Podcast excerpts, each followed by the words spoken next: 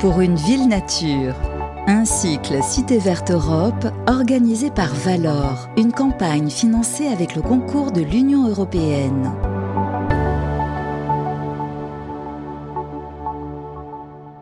Bonjour à, toutes et à tous, je suis très heureux de vous retrouver, chères auditrices et chers auditeurs, pour un nouvel épisode de rentrée de l'émission Pour une ville nature. Alors, euh, cette émission de radio diffusée sur le web, disponible en podcast et en replay vidéo sur radio.imo et radioterritoria.fr, est organisée sous l'égide du programme Cité Verte Europe, avec le soutien, comme vous l'avez entendu, de l'Union européenne et le relais en France de Valor. En quelques mots, Valor, c'est l'interprofession du végétal, des fleurs et du paysage. Alors aujourd'hui, c'est un thème qui coule de source, mais dont la compréhension des mécanismes n'est pas toujours claire comme de l'eau de roche, qui a alimenté des flots de nouvelles depuis la fin de l'hiver. Vous l'aurez deviné, je veux bien sûr parler de l'eau. L'eau, ce bien commun précieux, longtemps relégué en arrière-plan des causes environnementales, et, à force de sécheresse répétée, qui revient sur le devant de la scène. L'eau, à quoi ça sert l'eau, quels sont ses usages, quels enjeux lui sont aujourd'hui attachés, alors que nous mettons cette ressource à rude épreuve. Évidemment, et parce que le vivant est le dénominateur commun à toutes nos émissions, euh, nous nous demanderons aussi quelle place tient l'eau dans le vivant et en particulier quel lien existe entre l'eau, le sol et le végétal. Nous parlerons également des solutions pour favoriser le cycle local de l'eau dans les territoires et en particulier dans les villes, au bénéfice notamment du climat. Alors restez avec nous jusqu'au bout parce que ça, ce sera les solutions pour la deuxième partie. Pour aborder ces nombreuses questions et tâcher ensemble de vous proposer des explications limpide, c'est facile. Je suis très heureux de recevoir une hydrologue, et pas n'importe laquelle, une passeuse qui, euh, tel un aqueduc, aide le savoir à circuler entre les scientifiques et les citoyens. Elle le fait avec dynamisme, et il faut l'avouer, une dose de dynamite, puisqu'elle fait aussi sauter les digues euh, des idées reçues et entre les disciplines du vivant. Elle est avec nous ici aujourd'hui, et nous en sommes honorés. Bonjour, Charlène Descolonges. Bonjour Pierre, merci pour l'invitation. Merci à vous euh, d'être avec nous. Euh, votre agenda est de plus en plus chargé et c'est très bien parce que cette discipline de l'hydrologie ne fait que monter, il était temps. Alors Charlène, vous avez écrit un ouvrage à succès, temporairement en rupture de stock, félicitations, mais alors rassurez-vous pour celles et ceux qui nous écoutent, cela ne saurait durer, il va y avoir une réédition je crois. Et on peut toujours le commander. Vous avez donc écrit un livre paru en mai aux éditions Tana, Fake or Not, l'eau ce livre, avec le concours d'Isabelle Brockman, est, je dois le dire, très pédagogique. Alors avant de nous plonger dedans, euh, je voudrais partager avec vous un extrait d'un autre texte, d'un auteur dont certains auditeurs savent combien il m'est cher, un talent éclectique, à la fois écrivain, dramaturge et scénariste, parfois même acteur, premier directeur de l'école de cinéma, la Fémis. Il se définissait volontiers comme un passeur, connu pour son amour des cultures orientales, de l'Inde à la Perse, dont il a traduit contes et légendes, auteur d'un essai précurseur hélas épuisé, en 1972, dédié déjà à l'écologie, le Paris, et à qui on doit aussi des livres à plusieurs mains avec des scientifiques. Fin du suspense, j'ai nommé Jean-Claude Carrière, disparu en 2021. C'est aussi une voix à laquelle, lorsque l'on aime la radio, on ne peut pas rester insensible. Alors ce personnage, curieux et érudit, ouvert sur le monde s'il en est, a vécu les 13 premières années de sa vie ancré dans un pays, dans le département de l'Hérault, à Colombières-sur-Orbre précisément, comme un paysan donc. Il raconte cette enfance sans livres et sans images dans les années 30, proche des éléments, en particulier de la terre et de l'eau, dans une autobiographie, Le vin bourru, paru en l'an 2000. Nous avons déjà lu ici un passage sur cette même antenne de cet ouvrage. Et alors, à propos de l'eau, à laquelle il consacre d'ailleurs plusieurs pages, Jean-Claude Carrière écrit ceci. Depuis ce temps-là, où que je me trouve dans le monde, j'ai gardé pour la pluie un amour sans partage. Elle me tombe toujours dessus, où que je sois, comme un cadeau. Je m'irrite facilement devant le sourire niais de celles et de ceux qui nous annoncent à la télévision le temps prévu. Voici la minute imbécile. Tout le pays tire la langue et on nous dit encore une belle journée ensoleillée demain, ou bien l'œil attristé, hélas, quelques averses sont à craindre. Craindre des averses? Je ne comprends pas. Il faudrait annoncer exactement l'inverse, affirmer que le beau temps c'est la pluie, et pas seulement pour l'agriculture, pour l'industrie, pour l'air que nous respirons, pour notre santé, pour tout. Les grandes nations sont faites de pluie. Charlène Descolonges, que vous inspire ce texte? Il m'inspire euh, beaucoup, beaucoup de choses et, cet auteur, euh, poète, si on peut dire, était bien visionnaire puisque nous-mêmes, hydrologues, on est toujours euh, très heureux. On est peut-être ces, seuls Français et Françaises à, se réjouir d'une averse, surtout euh, en temps de sécheresse. Mais malheureusement, on va, l'expliquer pourquoi. C'est pas forcément une, bonne nouvelle pour les nappes qui ne, se rechargent pas en été. Mais effectivement, dès lors qu'il y a une, averse, il y a le retour de la vie. On, se souvient, on a tous en mémoire ces, paysages désertiques qui, euh, pendant une bonne partie de l'année, sont secs, arides et, abritent très peu de vie. Et dès lors qu'il y a une averse, là, tout fleurit et tout revient. Et donc, euh, et donc je trouve que cette citation très bien choisie, par ailleurs, elle, illustre parfaitement le, bonheur qu'on devrait tous avoir quand, on, quand une averse est annoncée. Eh bien, chantons sur la, sous la pluie et regardons les. Et dansons, pourquoi pas. Alors, avant de, de danser, Charlène, une brève présentation. Vous, vous êtes né à Colombes et non à Colombière, en région parisienne. Euh, depuis, euh, vous avez débuté votre carrière après des études d'ingénieur et un master en hydrologie, double diplôme, euh, auprès de collectivités. Et notamment, vous avez été très vite sensibilisé aux politiques de l'eau et vous pensez que la gestion de l'eau a quelque chose à voir avec le commun, avec euh, le politique. Euh, et plutôt que de calculer des débits comme euh, bon nombre de vos collègues, qui le font quotidiennement, maintenant vous parcourez la France, d'abord depuis Annecy, où vous avez longtemps vécu, depuis, depuis Paris, Paris maintenant, pour porter la voix de l'eau. Et un peu comme Jean-Claude Carrière, c'est aussi pour ça que je l'ai choisi, vous vous efforcez de relier, de transmettre les connaissances et dans votre ouvrage, on pourrait l'appeler d'ailleurs le petit livre bleu, vous posez un certain nombre de définitions et vous donnez des ordres de grandeur. Et ça, en matière de science, c'est très important pour qu'on puisse se figurer les enjeux. Alors, indiquons également pour être presque complet que vous avez également enregistré une dizaine d'heures de formation, de, de, cours en ligne sur la plateforme Sator que l'on peut retrouver dédiée au sujet de l'eau. Alors, première question qui peut sembler basique, mais avec une réponse courte pour poser le sujet. Qu'est-ce que l'eau? Et je précise, au-delà de la formule chimique que peut-être certains connaissent, H2O, deux atomes euh, d'hydrogène, un atome d'oxygène. Est-ce que vous pouvez, en quelques mots, nous résumer l'histoire de l'eau, qui a d'ailleurs à voir avec un phénomène bien connu chez les végétaux, qui est celui de la photosynthèse? L'eau, c'est la vie. L'eau, euh, même la vie est née dans l'eau, dans cette fameuse soupe primitive, euh, il y a 3,3 euh, milliards d'années, bien voilà, à peu près. Et donc, cette soupe primitive était un mélange d'acides aminés, d'eau et d'énergie lumineuse qui ensuite a permis d'avoir de, des, molécules et un assemblage génétique pour reproduire la vie, quoi. Tout matériel génétique nécessaire. Donc, l'eau, c'est la vie. L'eau est un liquide ou un gaz ou euh, mhm. du solide, selon les conditions de pression et de température, mais c'est un fluide magique et il a de nombreuses propriétés physiques chimiques euh, qui font que c'est euh, un fluide absolument incontournable dans de nombreux processus industriels et c'est pour ça qu'on l'utilise à bon escient pour faire absolument tout. Mhm. On a besoin d'eau pour euh, refroidir, réchauffer, diluer, nettoyer. Euh, euh, c'est toutes ces propriétés-là que l'on utilise depuis la nuit des temps pour, tous nos usages. La nuit des temps, avec parfois quelques conflits, nous allons les aborder et on l'espère encore pour très longtemps, malgré les tensions qu'il y a autour de la ressource en eau.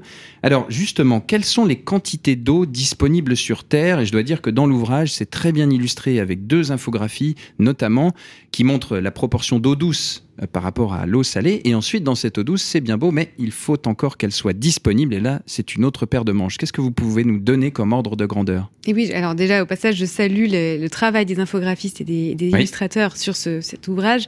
Effectivement, euh, on a 97,5% d'eau salée présente sur Terre, 2,5% d'eau douce, et dans ces 2,5%, le trois quarts est emprisonné dans des glaciers, les calottes polaires, les inland seas, les, glaciers continentaux. Le, un peu moins du quart restant est, dans le, dans, est, emprisonné dans des nappes qui sont très, très profondes et donc peu accessibles. Euh, et en fait, le delta, c'est-à-dire moins de 1%, d'eau douce disponible mmh. euh, aux, êtres humains et à l'ensemble du vivant et, euh, et, partout autour de nous. Donc dans l'atmosphère, dans essentiellement dans les nappes peu profondes, donc ces nappes superficielles qui sont inférieures à un kilomètre de profondeur. Euh, qui constitue 98% de cette eau disponible.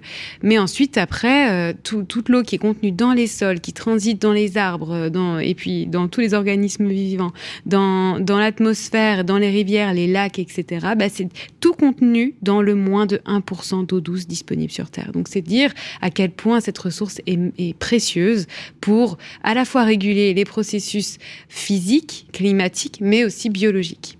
C'est une mise en abîme, imaginez-vous, on parle de la planète bleue parce que l'eau occupe euh, la majeure partie de la surface du globe. Elle occupe aussi la majorité de notre volume humain, puisque nous sommes composés, je crois, à 60% d'eau. Imaginez-vous que seulement 1% de ces énormes quantités est disponible. Et c'est très bien, effectivement, euh, figuré. Alors, on voit les, les, plutôt, on entend euh, les quantités d'eau disponibles, cette proportion très faible. Quels sont aujourd'hui les principaux usages de l'eau? À quoi sert-elle? Alors à l'échelle mondiale, les principaux usages de l'eau sont euh, sans surprise l'agriculture. 70% des prélèvements en eau douce sont dédiés à l'agriculture. Mais il faut savoir qu'en France, on est une exception euh, en raison de notre, notre particularité énergétique, puisque sur les 32 milliards de mètres cubes que l'on prélève chaque année en France, 50% sont dédiés au refroidissement des centrales euh, électriques, centrales à flamme et nucléaires, puisque euh, on a un, parc qui, euh, qui est spécifique hein, à la France, avec des circuits ouverts qui prélèvent beaucoup d'eau, mais qui en rejettent l'essentiel. Et Là, on parle de prélèvement, mais quand on parle de consommation, mhm. là, cette fois, on est vraiment, comme euh, à l'échelle mondiale, sur des usages essentiellement agricoles, puisque 58% des consommations, donc les consommations, c'est ce qui ne retourne pas au milieu. Hein, c'est ce qu'on prend au milieu et qui est perdu, entre guillemets, euh, on va en parler après, mais mhm. par évaporation, repart et, ne revient pas directement dans le milieu. Donc, 58% des consommations en France sont dédiées à l'irrigation agricole. Ensuite, on a euh, les pertes liées euh, aux fuites des réseaux d'eau potable pour 28%. Et ensuite, euh, on a les, pertes liées à la production énergétique et vient ensuite les, industries. Donc, donc en termes d'usage, à la fois il faut parler de prélèvement et il faut parler de consommation. Bien sûr, la différence, c'est ce qui retourne au milieu qui peut être prélevé et ce qui est consommé, c'est ce qui ne retourne pas au milieu d'origine, puisqu'il y a des centrales ouvertes et d'autres fermées. Vous avez tous les détails dans le euh, livre. Dans le livre. Et, c'est important, euh, vous avez cité euh, les trois états de l'eau, liquide, gazeux et sous forme de glace. et notamment cette eau perdue, pas certain. Restez avec nous parce qu'on va en parler. L'eau sous forme de gaz, c'est la vapeur d'eau et elle est extrêmement importante à mains égards. Mais restez pour qu'on puisse en, parler en, en deuxième partie. Alors, on a posé les usages entre prélèvement, consommation. Nous, êtres humains, il y a des ordres de grandeur à connaître. Combien d'eau consommons-nous par jour directement? Et puis il y a une autre notion que je ne vais pas déflorer qui vous est chère, indirectement. Alors directement, la moyenne nationale est de 150 litres d'eau, 146 pour être exact. Litres d'eau, c'est le volume d'eau potable que euh, on utilise. J'aime pas dire consommer, c'est vraiment on utilise chaque jour pour euh, la douche, pour euh, boire, pour alors enfin, c'est pas vraiment pour boire, 1% c'est pour boire, mais le reste ce sera pour laver, pour les, usages d'hygiène. 40% de ces 146 litres sont pour euh, les toilettes mmh. et ensuite on a la douche, le bain, etc. Et en fait, quand on regarde les usages dits indirects ou invisibles, c'est cette fameuse empreinte eau. C'est toute l'eau qui est nécessaire pour fabriquer tous les produits du, quotidien que l'on consomme. Donc c'est de l'eau virtuelle, c'est comme l'empreinte carbone, mais euh, il y a une empreinte eau qui, euh, qui existe et quand on regarde, euh, on va la définir, hein, mais l'empreinte, finalement, on mange de l'eau plus que ce qu'on ne boit, puisque en France, l'empreinte eau moyenne d'un Français est de 4900 litres par jour, chaque jour. C'est l'équivalent de 25 baignoires que l'on remplit d'eau mmh virtuelle et que l'on consomme sans forcément le savoir.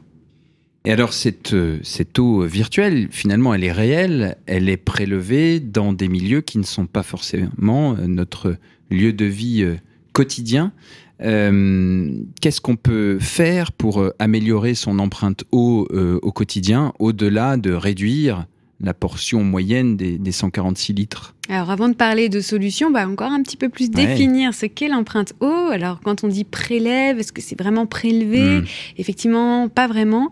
Euh, l'empreinte eau, c'est la somme de l'eau verte, l'eau bleue, l'eau grise. Les trois couleurs de l'eau. Les trois couleurs de l'eau. Alors j'anticipe un petit peu, mais euh, l'empreinte eau verte, c'est toute l'eau qui est évapotranspirée par les plantes euh, et qui, bah voilà, est, utilisée pour, pour, pour, pour tous les produits végétaux et animaux que l'on consomme.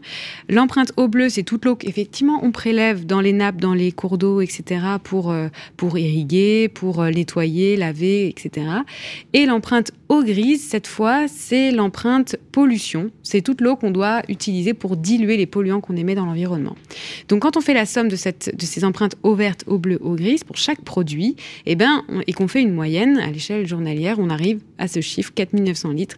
Et dans ces 4900 litres, on regarde, c'est écrit dans le livre, 37% sont directement liés à notre alimentation qui est essentiellement carnée. Là, je mhm. parle euh, de la viande blanche et bovine.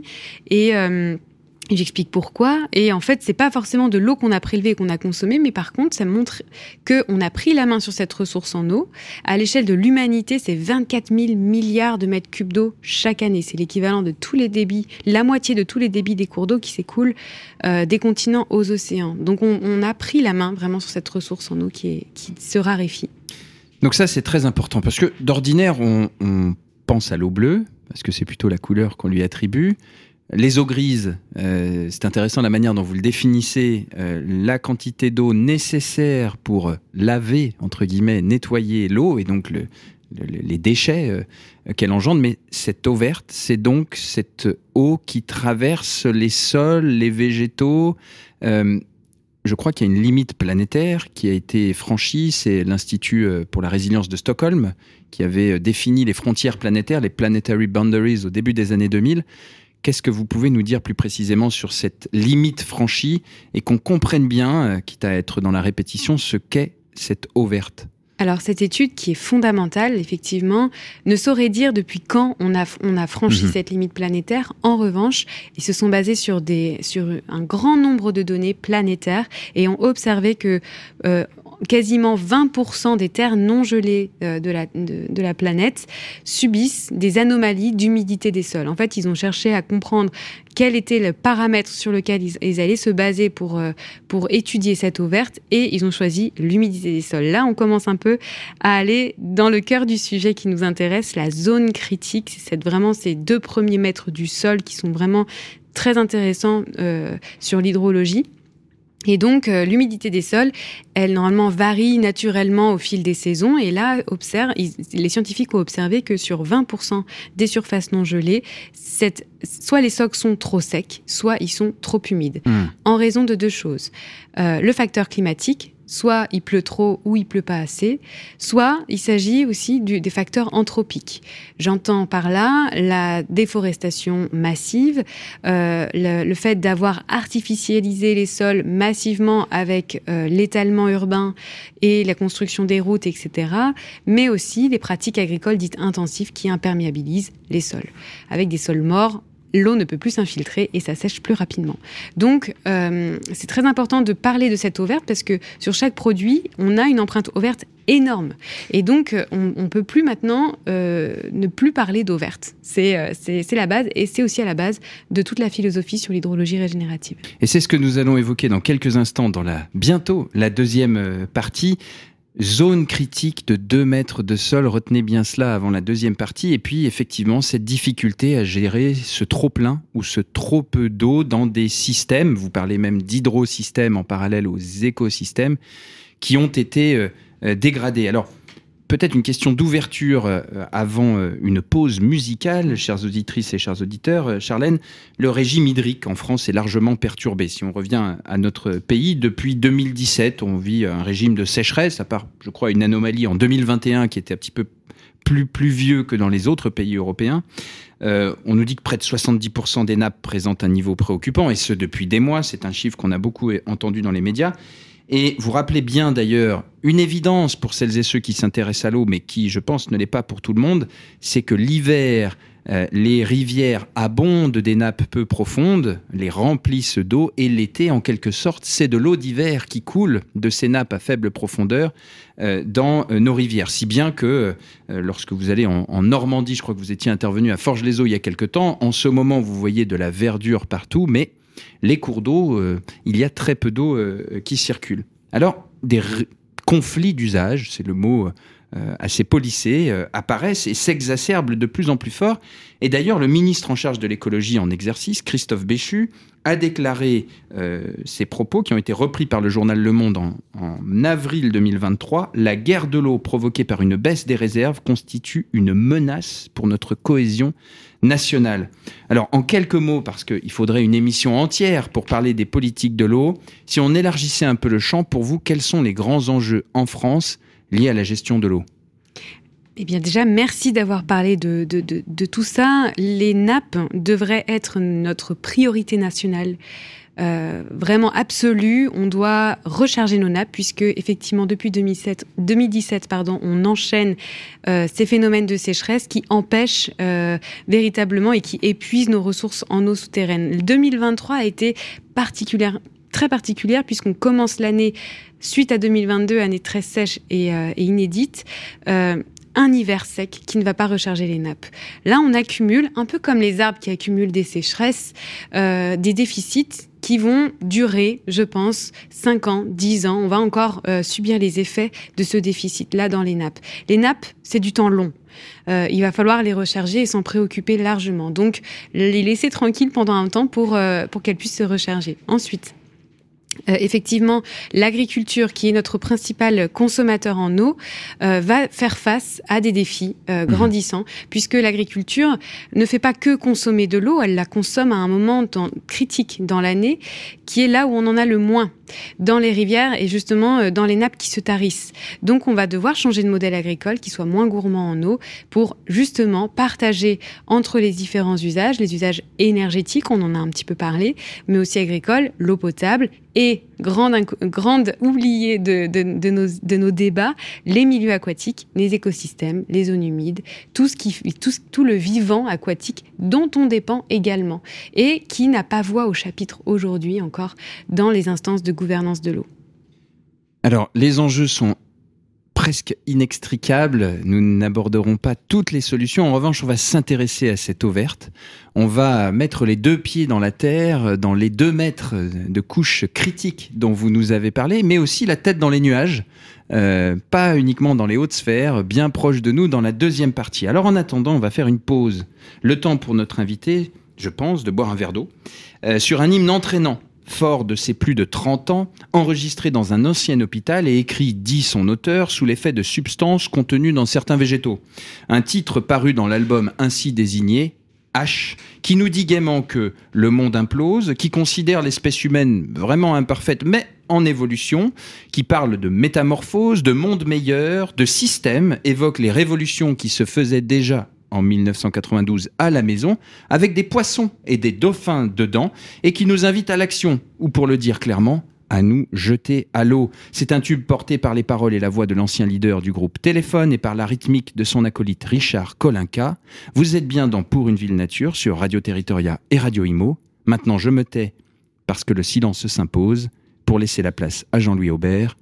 Temps à nouveau.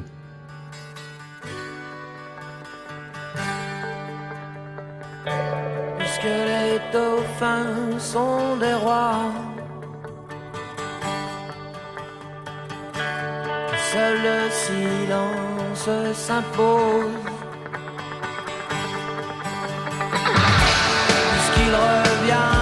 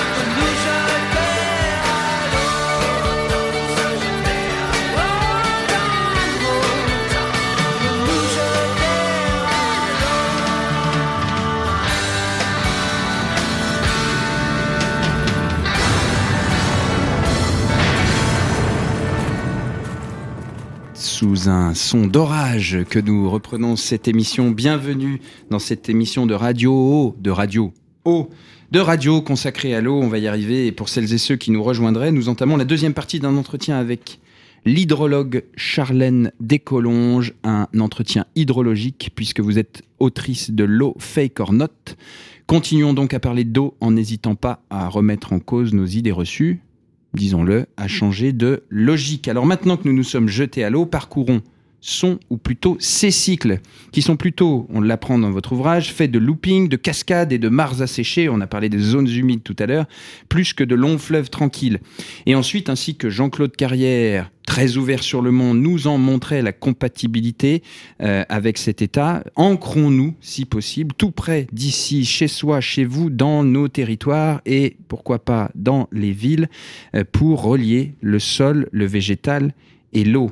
Alors justement, Charlène, ce cycle de l'eau, je parle de looping et de mares asséchées, euh, on nous en parle à l'envie euh, à l'école. Vous, vous le citez très souvent euh, dans vos interviews en disant qu'il est faux que la théorie qu'on nous a enseignée il y a encore très peu de temps, car nous sommes tous très jeunes, euh, est erronée. Pour quelle raison Et peut-être avant d'évoquer en quoi il est faux, quel est le cycle qu'on nous explique d'ordinaire? À l'école, on apprend tous euh, que l'eau s'évapore des océans, elle arrive euh, euh, via les courants océaniques et, et se condense, se précipite sur nos massifs euh, et ensuite euh, euh, soit précipite sous forme de neige ou de pluie, s'infiltre éventuellement dans les sols puis dans les nappes, ruisselle dans les cours d'eau, parcourt ces rivières et revient de manière miraculeuse dans les océans. Et donc je dis que ce cycle est faux puisque bien que euh, on, on l'idéalise ce cycle et on aimerait tous qu'il fonctionne ainsi, il n'en est rien puisque euh, dans les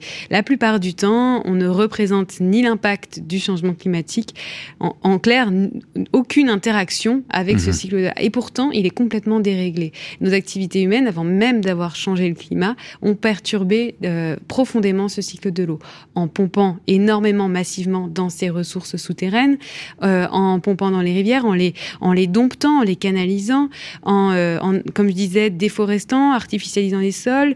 euh, et en polluant évidemment cette ressource. Donc là, je repars sur les, les fameuses couleurs de l'eau. Donc on- en, en fait, c'est une étude internationale qui le montre sur 500 schémas qu'on se représente, euh, dans lesquels on se représente le cycle de l'eau. Eh bien, on ne représente pas ces interactions. Et pourtant, aujourd'hui, ils sont plus que euh, nécessaires et, et importants et nous mettent en insécurité face à cette ressource en eau. Alors, autre chose aussi que j'ajouterais dans cette interview mais Mhm. exclusive, on ne représente pas non plus les bassins versants. Là, toutes les personnes qui nous écoutent, sans le savoir, foulent euh, ces, euh, ces bassins versants. Ce sont ces petites cuvettes euh, euh, qui, en fait, délimitent nos rivières et nos hydrosystèmes. Donc, on fait tous partie d'un bassin versant. Si on veut reconnecter les personnes à leur territoire, on doit les reconnecter à leur bassin versant. 6 en France. Six grands bassins en France, les grands fleuves en fait, Rhône, Adour-Garonne, Seine, Loire-Bretagne, l'Escaut, Rhin, Meuse, etc.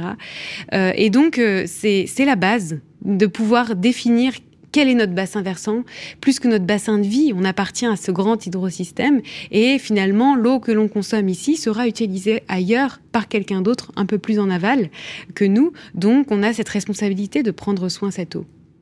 Donc c'est cette grande cuvette, le bassin versant, euh, qui draine la moindre goutte d'eau du point le plus élevé au fleuve qui euh, le ré- récolte toute cette eau. hein. Je- Exactement. Vous le formulez très très bien de, dans le dans l'ouvrage et donc il faudrait représenter dans le cycle de l'eau pas seulement les rivières, les lacs, les océans, les nuages, mais aussi toutes ces perturbations.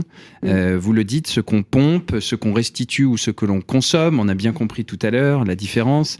Euh, et puis également euh, l'eau euh, qui euh, ruisselle sur des sols devenus moins vivants, voire morts, et des sols imperméables. On va y revenir parce que ça, ça nous intéresse particulièrement pour parler de relations entre le vivant et la ville. Euh, dans le cycle de l'eau, on entend de plus en plus parler de petits cycles de l'eau, comme s'il y avait euh, un courant alternatif. Euh, c'est intéressant parce que ça nous renvoie à la notion de local. Et tout à l'heure, vous avez parlé de l'eau verte. Il semblerait qu'il y ait un lien possible entre les deux. Vous allez le, préciser. Et une thèse est défendue, vous la citez dans l'ouvrage, par un certain nombre de scientifiques, celle de la pompe biotique. Alors vous dites notamment que si ce concept est soumis à discussion hein, au sein de la communauté scientifique, la forêt amazonienne, amazonienne pardon, peut, et c'est prouvé, faire en quelque sorte tomber sa propre pluie en cas de sécheresse. Alors qu'est-ce que ça veut dire? Qu'est-ce que c'est que la pompe biotique? La théorie de la pompe biotique, qui a été mise au point par euh, deux euh, physiciens russes, Makarieva et euh, enfin, est, est, hum, caractérisée par, euh, c'est un modèle climatique qui tient compte, qui représente le rôle fondamental du végétal dans le cycle de l'eau. Et en particulier le rôle des forêts qui ont cet immense pouvoir de capter, de régénérer, de générer de la pluie sur un territoire du fait que les forêts sont, quand elles sont diversifiées et vivantes, émettent des particules dans l'atmosphère qui agissent comme des noyaux de condensation euh, sur lesquels en fait la vapeur d'eau va pouvoir se condenser et ensuite précipiter. Quand on regarde ça, elle a été donc très euh, controversée cette, euh, cette théorie. Parce qu'elle venait à- elle revenait à, à penser qu'on avait complètement oublié le facteur biologique Mhm. dans le climat. Or, évidemment, tout est lié. Maintenant, on commence à le comprendre. Mais euh, au départ, ça a été euh, très, très décrié par la communauté scientifique. Et aujourd'hui, elle gagne du terrain. euh, et on peut la corroborer avec de nombreuses autres études qui sont menées notamment dans les forêts primaires, la forêt amazonienne, la forêt du Congo, où dès lors qu'on déforeste, on perturbe le régime des pluies des pays voisins. C'est un changement de paradigme total qui nous pousse, nous aussi hydrologues, à reconsidérer nos manières de calculer l'eau qui est présente sur les territoires en intégrant la question de l'eau verte. Et donc cette eau verte, qu'on comprenne bien pour euh, toutes nos auditrices et nos auditeurs, je vais essayer de le simplifier et vous me dites si on est dans, le, dans la bonne représentation. On dit que lorsqu'un arbre prélève de l'eau, il agit comme un château d'eau. 90% de l'eau qui est prélevée par les racines est rejetée dans l'atmosphère, non plus sous la forme liquide, mais sous la forme de gaz, de vapeur d'eau. Et vous dites que euh, la pompe biotique, ce serait une dépression locale au-dessus de forêts denses qui favoriserait la condensation, donc le passage de nouveau de cette eau gazeuse à une eau liquide et la précipitation, le fait qu'elle tombe sur le sol. Est-ce que c'est bien ça? Alors, c'est ça. Alors, euh, on peut rajouter aussi dans cette euh, explication que pourquoi une pompe biotique, c'est Mhm. qu'en fait, en créant cette dépression à la surface des, des canopées forestières, en fait, on crée une sorte d'appel d'air. Euh, chaud pour aller euh, pour aller ensuite euh, se confronter à un air froid qui va ensuite constituer les, les micro gouttelettes et donc les pluies derrière. Donc il y a vraiment un, un- un- une interaction biotique, c'est-à-dire vraiment d'un facteur biologique avec les, les courants océaniques. Donc voilà, en complément, ce qu'on pourrait expliquer, dire pour, la, pour, pour- pour expliquer ce que c'est que la pompe biotique. Et une des manières très concrètes de l'observer sur Mhm. notre territoire, c'est ces fameuses, alors à moindre échelle, hein, mais ces rivières volantes que l'on voit, vous savez, quand il, quand il pleut le lendemain, on voit euh, ces fameuses nappes euh, euh, atmosphériques, hein, Mhm. superficielles, qui, qui voguent à la surface des, des forêts. Euh, donc c'est vraiment une manifestation que les arbres sont capables de bah, condenser, précipiter la pluie.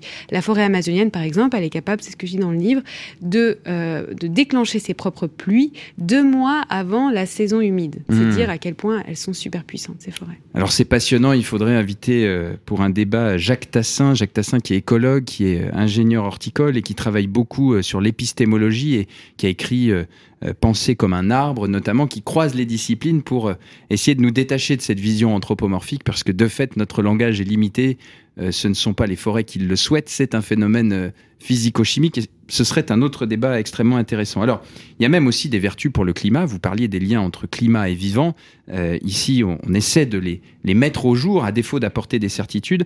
Euh, très récemment, il y avait un, poste d'un de vos collègues, Samuel Bonvoisin, qui relatait euh, un programme du PNUE, le programme des Nations Unies pour l'environnement, donc l'ONU, qui avait publié une note prospective en 2021, donc très récemment, travailler avec les plantes, les sols et l'eau pour refroidir le climat et réhydrater les paysages de la Terre. La deuxième partie, ça a trait à ce qu'on vient d'évoquer, réhydrater les paysages de la Terre et puis refroidir le climat.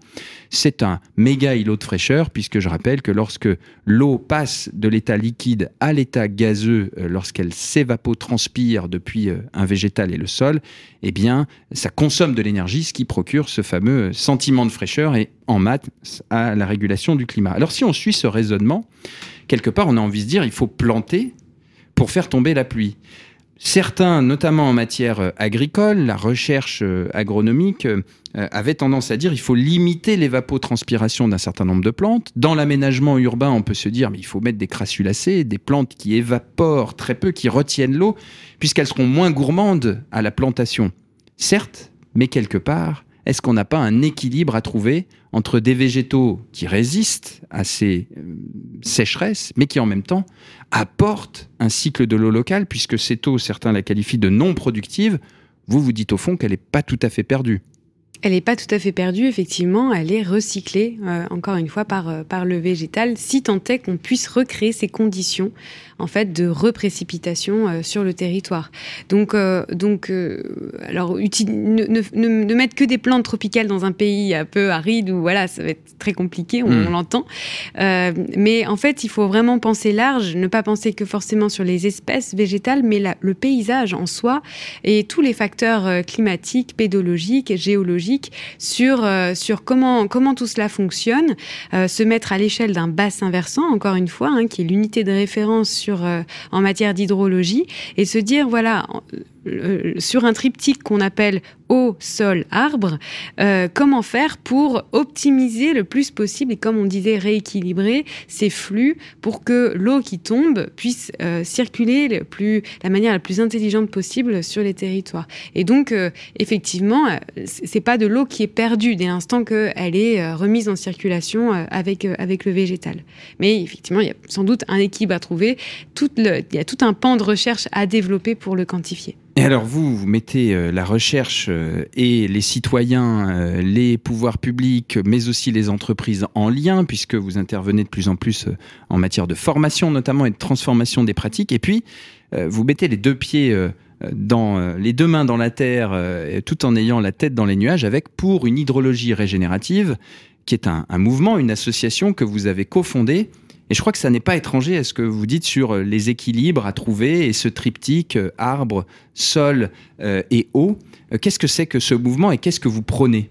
Alors effectivement, on a créé cette association justement avec Samuel Bonvoisin, mais aussi euh, Simon Ricard, qui sont un peu les deux grands initiateurs, euh, je dirais, euh, de ce mouvement, qui ont un profil plutôt agronome et il manquait un peu de vision hydrologique. Alors je, les, je leur ai un peu, je un peu challengés et ensemble on a créé cette association qui aujourd'hui réunit pas moins de 200 membres et avec avec eux, on va créer des territoires pilotes pour justement expérimenter, quantifier, étudier l'hydrologie régénérative sur les territoires. Donc l'hydrologie régénérative, en deux mots, c'est quoi?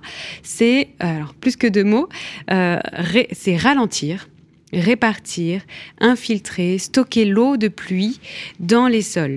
Et pas dans des bassines, hein, on l'entend, mais dans le sol d'abord pour réhydrater la terre et euh, le faire autour de, du végétal. Donc on retrouve ce triptyque au sol arbre qui permet de dire, euh, en fait, on va d'abord chercher à comprendre et à optimiser le cheminement de l'eau sur le territoire en travaillant sur le relief, le type de sol, etc. Donc, euh, soit si on a un, terrain- très pentu, bah, euh, casser un peu la pente avec des baissières, des systèmes de terrasses, etc., pour que l'eau circule très lentement, qu'elle, quand elle tombe, ne ruisselle pas et érode euh, la terre. Et ensuite, on a le sol. Avoir un sol vivant, un sol éponge, va permettre d'infiltrer justement cette pluie et la garder le plus longtemps possible, réhydrater les nappes ré- et, réélever, on va en parler, le niveau de base des rivières. Et ensuite, l'arbre, la troisième pièce du puzzle, qui va permettre justement de régénérer ces pluies, recycler l'eau de pluie euh, sur les continents. Donc on s'intéresse beaucoup à la topographie, ces quatre verbes de l'hydrologie régénérative, ralentir l'eau, la répartir, vous parliez de baissières, euh, ce sont donc des, de petits, fossés. fossés. qui suivent les courbes de niveau, c'est-à-dire les, les points les plus hauts euh, sur une, euh, un relief. Des points de même altitude. de même altitude, voilà, qui sont reliés entre eux. Merci de bien le formuler. On infiltre, infiltré, troisième, et enfin on stocke. C'est-à-dire qu'on ne stocke pas dans un réservoir étanche de l'eau que l'on a pompée. On fait en sorte de faire avec le déjà là, de capter cette eau de pluie et de lui laisser le temps Mm. euh, de s'infiltrer et de rester un petit peu sur place. c'est pas un gros stockage artificiel qui Mhm. va effectivement être euh, alimenté par pompage, mais plein de petites solutions de stockage qui vont soit euh, avoir pour fonction de d'infiltrer, donc stocker temporairement l'eau de pluie. On va avoir ces épisodes de plus en plus intenses et des pluies diluviennes arriver avec le changement climatique, donc il va falloir construire ces petits ces petits bassins d'orage, hein, si Mhm. on peut dire, et qui vont qui ont pour rôle d'infiltrer l'eau de pluie. Ensuite, on va aller stocker de l'eau de manière permanente pour recréer des écosystèmes aquatiques des marais, des mares, des, des choses qui vont ramener la biodiversité et de la fraîcheur. Donc effectivement, ça, on vient à un mot qui est de plus en plus euh, usité, qui euh, est introduit par la loi climat et résilience, notamment lorsque l'on parle du zéro artificialisation nette, qui est celui de la renaturation. Alors j'ai en, tête un exemple de génie écologique, c'est-à-dire la renaturation appliquée à des milieux plutôt naturels, d'un écosystème, en l'occurrence on pourrait dire d'un hydrosystème, comme vous le dites, c'est-à-dire un, écosystème appliqué en particulier euh, au sujet de l'eau, euh, qui considère les sols, l'eau et le végétal, c'est la renaturation d'une portion du lit de l'Ouvèze, une rivière qui coule en Ardèche. Et vous pourrez euh, voir sur un site euh, de nos confrères de France Info un reportage de France 3 euh, tourné il y a un an. Et alors que la sécheresse battait son plein à l'été 2022, on voit dix ans après une opération qui a consisté à charrier d'importants volumes de gravier et de plantations de végétaux que la rivière qui était à sec dix ans auparavant euh, est effectivement euh, perturbée euh, dans son euh, euh, débit par cette sécheresse, mais qu'elle affleure à très faible profondeur. Alors, on dit, et je n'ai pas vérifié cette statistique euh, avant l'émission, que lorsqu'une, en ville, à Paris en particulier, lorsqu'une eau usée euh, repart dans les réseaux, elle ne met que deux jours pour rejoindre la Seine, alors que si elle s'infiltrait dans un sol plus naturel, elle pourrait mettre près d'un siècle pour euh, la rejoindre. Ça me paraît beaucoup. Euh, ma question est, au-delà de cet ordre de grandeur qu'il nous faudrait vérifier, euh, quelles applications on peut trouver en milieu urbain euh, dans des sols qui sont pour la plupart très imperméabilisés, euh, l'eau ruisselle en très forte proportion, et lorsqu'elle est là trop d'un coup, euh, nos tuyaux débordent, on le voit, les bouches de métro euh, dans les quelques inondations euh, récentes, dès qu'il y a une pluie très intense sur une très faible durée, ça déborde, mais aussi, à l'inverse, on le voit, les difficultés à maintenir le système vivant et végétal en particulier, parce qu'on a de très grandes périodes de sécheresse. Qu'est-ce que ça peut euh, dessiner comme perspective, l'hydrologie régénérative notamment, appliquée aux milieux très anthropisés que sont les villes L'hydrologie régénérative, c'est vraiment une vision globale. Encore une fois, à l'échelle du bassin versant, on va s'intéresser à la fois à l'aménagement du territoire agricole, forestier, et les villes et les rivières. Et merci d'avoir cité cet exemple de l'Ouvèze. Euh, effectivement, quand on, quand on renature les cours d'eau, on s'aperçoit que très rapidement, l'eau revient. Parce qu'en fait, on, permet à l'eau de remonter progressivement, à la nappe de remonter. C'est ce qui permet de relever ce qu'on appelle le débit de base des rivières. Donc, ces rivières ensuite seront moins vulnérables et sensibles aux sécheresses hydrologiques. Ça, c'est une chose. Maintenant, pour les villes, effectivement, c'est un environnement qui est contraint, très contraint. Euh, on s'aperçoit que les villes sont peu résilientes de base puisqu'on hérite d'une histoire, histoire qui est celle de dompter l'eau. On a depuis euh, l'ère des Romains cherché à capter l'eau très très loin, la cheminée dans les aqueducs et la faire ressortir dans des canalisations très très loin aussi. Historiquement, on mettait l'eau des égouts euh, l'eau de pluie et les eaux usées dans le même canal, Mhm. les égouts. Aujourd'hui, on a tendance à les séparer, Oui. puisque euh, effectivement, on a des, des- des phénomènes de pluie, de débordement et de déversement euh, qui polluent les cours d'eau. Donc l'enjeu, ça va être partout où c'est possible de remettre du végétal qui va permettre d'infiltrer et stocker tranquillement euh, cette eau de pluie à la parcelle. Donc, euh, et là, on salue euh, notre ami Jean-Marc Bouillon qui fait ses petits points d'acupuncture à chaque, dans chaque milieu urbain pour justement aller chercher de, de, de la verdure dans ces, dans ces milieux très contraints. C'est un vrai challenge et toutes les villes aujourd'hui s'intéressent à ça et Mhm. c'est super. Et c'est même encouragé, en fait, tout concours à ça, euh, même la politique européenne en matière d'assainissement demande aujourd'hui aux villes euh, de euh, se mettre aux normes au niveau de l'assainissement et, en, faisant quoi Tout simplement en infiltrant l'eau à la parcelle pour éviter ces fameux débordements dans les, dans les rivières qui, qui provoquent pollution. Et ces débordements qui euh, peuvent aussi, si on ralentit et qu'on stocke temporairement l'eau dans des jardins de pluie, permettent d'alimenter euh, les végétaux lorsqu'on est dans une période un peu plus sèche, voire une période critique. Euh, Il y a beaucoup de choses dans votre ouvrage et on arrive bientôt au terme de cette émission. Vous plaidez pour une débitumisation et puis euh, donc retirer euh, les, surfaces imperméables. Vous venez de citer Jean-Marc Bouillon et, et on le salue avec les points d'acupuncture et c'est très intéressant de voir à quel point la vision de l'hydrologue sur le bassin versant est plutôt une très grande échelle, en tous les cas pour les citoyens elle est plus difficile à appréhender parfois, euh, et en même temps la possibilité d'agir sur des micro-paysages, sur de très petites échelles. Les deux ne sont pas incompatibles. Grâce euh, aux euh, sciences du vivant et à l'hydrologie, on peut conjuguer une vision macro et une action euh, locale. Vous mettez en garde aussi euh, dans votre ouvrage contre les solutions du tout technologique, ce qui pose euh, pas mal de, questions et de débats. Euh, le gouvernement, dans son plan eau, avec ses 53 mesures présentées par Emmanuel Macron, le président de la République, euh, fin mars 2023, euh, promeut notamment la réutilisation des eaux usées traitées, la reute, euh, pour la passer, je crois, de 1% à 10%. Et il y a beaucoup de questions qui se posent, notamment chez les professionnels du végétal et du paysage, pour arroser et faciliter l'enracinement des végétaux les deux premières années. Euh, et donc peut-être qu'il y a une perspective dans ces cas-là de réutilisation. euh, d'eau grise qui peuvent avoir une seconde vie euh, compatible avec ces végétaux, mais aussi, vous le dites, de bien travailler sur l'infiltration. Il y aurait énormément à dire et j'en oublie, nous avions énormément de, de questions complémentaires. Moi, je voudrais peut-être vous poser une dernière question. On voit émerger les hydrologues depuis quelques années. Et ce sont deux figures féminines, voire, voire trois. On parlait de Madame Abetz, qui est une, une euh, chercheuse euh, en hydrologie. Et puis les deux figures les plus médiatiques, ce sont Emma Aziza et vous. Euh, Qu'est-ce que vous pensez du fait qu'enfin on se préoccupe d'hydrologie? Et est-ce qu'il n'y a pas un lien entre l'eau et les figures féminines que vous êtes? Est-ce que ça va nous aider enfin à massifier les solutions fondées sur la nature?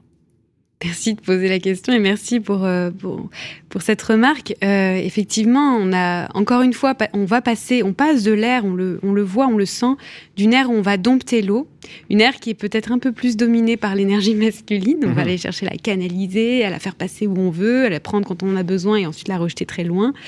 Euh, donc une ère très mécanique qui demande beaucoup d'énergie qui, euh, voilà, comme on le disait, avec les solutions technologiques, n'est pas forcément adaptée aux enjeux euh, climatiques, euh, a une ère qui est beaucoup plus douce, l'hydraulique douce, euh, l'hydrologie régénérative, ça fait appel à une énergie un peu plus féminine et maternelle qui va dire on va prendre soin maintenant de cette eau, l'écouter et la, et la réinviter dans nos paysages. Et moi, c'est là-dessus que j'aimerais finir, c'est de laisser la place à l'eau, à, la, à, la, à ce qu'elle elle vive libre, on l'a dit dans le, dans le livre, elle vive libre et, euh, et la réinviter dans, dans la ville, là où on l'a longtemps occultée, cachée, loin des regards, et il faut maintenant la découvrir et la végétaliser.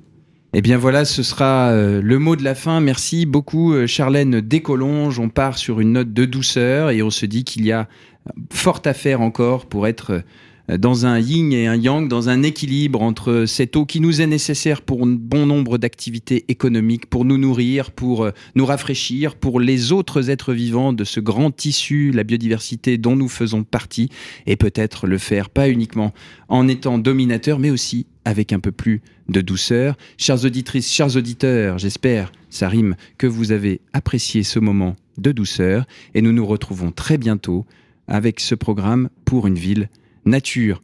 Portez-vous bien, cultivez votre jardin et surtout, restons en lien. Pour une ville nature. Un cycle Cité Verte Europe organisé par Valor, une campagne financée avec le concours de l'Union européenne.